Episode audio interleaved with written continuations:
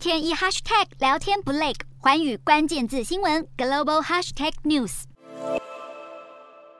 确诊新冠肺炎又复阳的美国总统拜登，尽管连续三次快筛又都是阳性，持续隔离中，但还是在美国时间一号发表全国演说，高调庆祝反恐又一大胜利。扎瓦希里在美东时间七月三十一日，在阿富汗自家中被一架美国情报局的无人攻击机以火箭弹攻击，遭击毙身亡。一名美国官员透露，这一次击毙扎瓦希里的无人机攻击行动非常成功，没有造成任何的平民死伤。而塔利班政府发言人则随后发布声明，强烈谴责美国政府的行为以为违反国际原则。外界认为，扎瓦希里死后，盖达组织势必会推派出领袖接班人，但是新领袖将不再有扎瓦希里或宾拉登等人物的影响力。这对美方来说是一次巨大的胜利。盖达恐怖组织首脑扎瓦希里被认为是二零零一年九一一恐攻事件主要幕后筹划者之一，后来成为时任盖达领袖宾拉登的左右手。而在十年后，宾拉登被美军斩首部队击毙，扎瓦希里就接下了领导人之位，晋升为盖达组织的头号人物。从那时候开始，他就一直是美国政府追捕猎杀的甲级战犯。扎瓦西里曾发誓要亲自率领盖达与美国政府抗衡，但这个企图已经无法成真。